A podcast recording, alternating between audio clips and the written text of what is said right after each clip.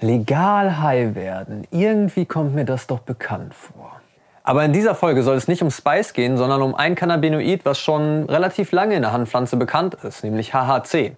Mittlerweile sieht man HHC-Extrakte und HHC-Blüten, doch was ist HHC überhaupt und ist das überhaupt wirklich legal? Das erfahrt ihr heute. Fangen wir mit der ersten Entdeckung von HHC an. Das erste Mal, dass HHC hergestellt wurde, war 1944 von Roger Adams. Er hat damals THC zu HHC hydriert. Hydrierung beschreibt den Prozess von der Bindung von Wasserstoffatomen an anderen Stoffen. Hier auf der linken Seite seht ihr THC und auf der rechten Seite HHC.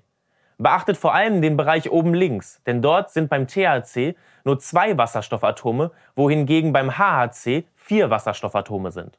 Doch warum tut ein Forscher aus den 40er Jahren das? Hydrierung war zu diesem Zeitpunkt nichts Neues, denn es wurde bereits aus pflanzlichen Ölen Margarine hergestellt, was genau auf demselben Prinzip beruht. Wasserstoffatome festigen die Öle und härten sie dadurch und dadurch entsteht halt die Margarine aus den Ölen.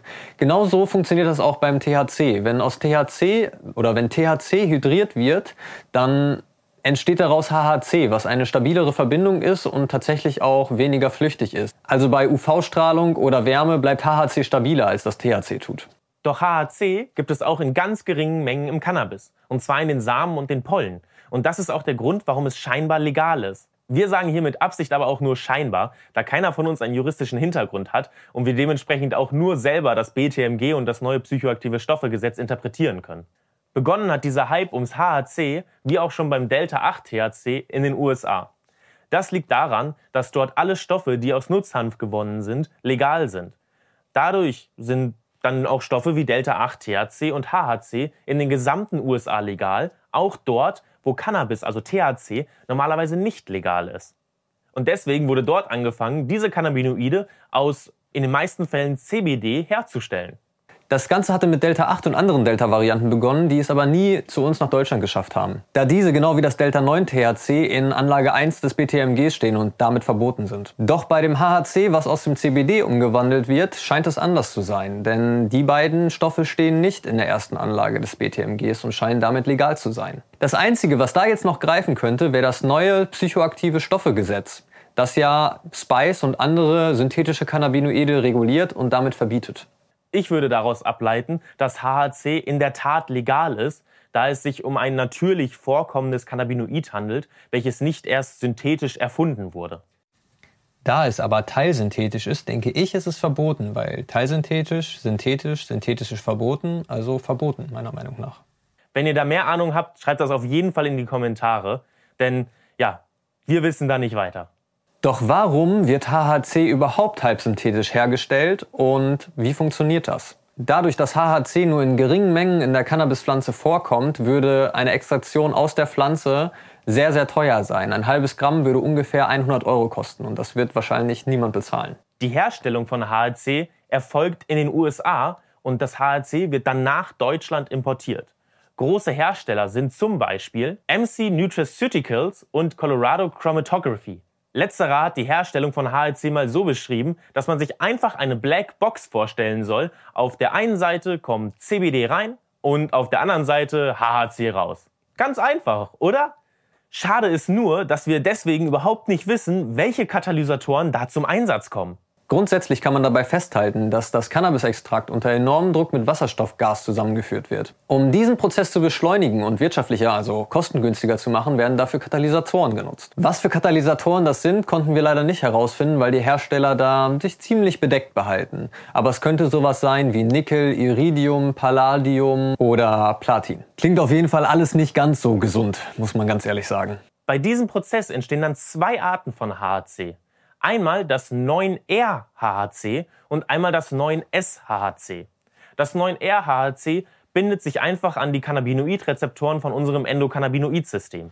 Das 9S-HHC hingegen, da haben wir zwei Aussagen gehört. Die erste ist, es bindet sich gar nicht an unser Endokannabinoid-System und damit sind die im Endeffekt einfach nur nutzlos. Und die zweite Aussage ist, dass 9S-HHC, solange mindestens genauso viel 9R-HHC vom Körper aufgenommen wird, auch eine Wirkung entfaltet. Bei diesem Prozess entstehen 9R-HHC und 9S-HHC ungefähr in einem Verhältnis 1 zu 1. Das heißt, wenn ein Hersteller mit 98% HHC wirbt, dann sind gerade mal die Hälfte davon überhaupt an der Wirkung beteiligt. Nun aber zu der Frage, wie HHC überhaupt wirkt. Ja, HHC wirkt psychoaktiv, produziert somit auch ein High-Gefühl. Ich habe es getestet und muss da ganz ehrlich ein großes Aber nennen. Das High fühlt sich ganz anders an als ein THC-High. Meiner Meinung nach auch nicht so gut. Ich finde es eher unangenehm. Es wirkt halt so ein bisschen synthetisch. Man merkt, dass es nicht so ganz hinkommt und dass es halt nicht eins zu eins THC ist. Aber ihr habt ja auch schon gesehen, dass die Molekülketten anders aussehen. Grundsätzlich soll HHC ähnlich zu Delta-8-THC wirken.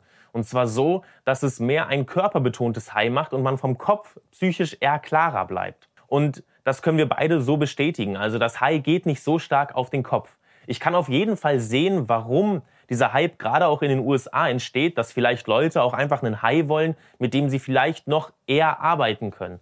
Das große Risiko, was ich bei HAC einfach sehe, ist, dass einfach überhaupt nicht erforscht ist. Also wir wissen nicht, was sind dort wirklich die Langzeitauswirkungen auch und wie wirkt sich HAC direkt auf den Körper aus. Aber grundsätzlich, wenn an HAC weiter geforscht wird, bin ich erstmal offen dafür und würde sagen, dass das eine Wirkung ist, die ich auf jeden Fall nachvollziehen kann, warum Leute sie wollen. Gerade auch, wenn man das im medizinischen Aspekt betrachtet. Denn HLC hat generell ähnliche Wirkungen zu THC. So ist es zum Beispiel auch appetitanregend und schmerzstillend. Und wenn das einhergeht mit weniger high machend, was in der Medizin ja erstmal eine Nebenwirkung ist, dann kann das auf jeden Fall ein großes Potenzial haben. Da muss aber viel mehr Forschung erfolgen und vor allem muss auch so ein HHC-Markt reguliert werden. Denn was derzeit ist, ist, dass das komplett unreguliert ist. Man weiß gar nicht, was genau man dort überhaupt bekommt in seinen Cartridges, woraus das HHC hergestellt wird. Also das sind alles Fragen, die halten mich davon ab, so ein HHC-Produkt überhaupt weiter zu kaufen oder zu konsumieren.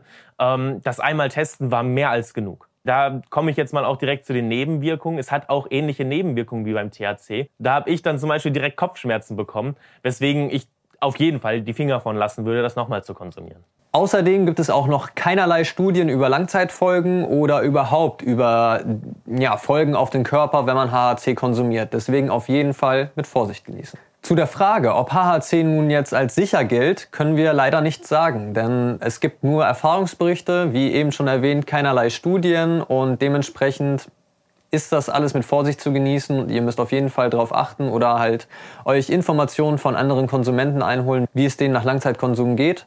Ähm, mal gucken, was die Zukunft bringt, ob HHC noch lange legal bleibt oder ob sich da auch irgendwas tut.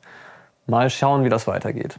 Und der einzige Grund, warum wir diese Folge überhaupt machen müssen und warum dieses Thema so groß geworden ist, ist, dass wir immer noch keinen legalen, regulierten THC-Markt haben. Denn ganz ehrlich, wenn THC legal wäre, würde doch keiner auf die Idee kommen, diesen halbsynthetische HHC zu kaufen, sondern jeder würde entweder zu Hause selber seine Pflanzen anbauen oder in den Shop gehen und sich seine liebsten Buds kaufen.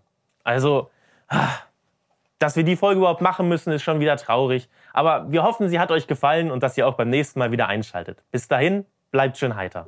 Wenn ihr uns unterstützen wollt, dann schaut auf unserer Homepage vorbei, heitere-gedanken.de. Wir bieten Fairtrade Cannabis-inspirierte Textilien an, Glasaufbewahrung für eure Kräuter und ihr findet auf unserer Homepage auch einen 20% Rabattcode für Terpens. Folgt uns auch auf Instagram und YouTube, um nichts zu verpassen.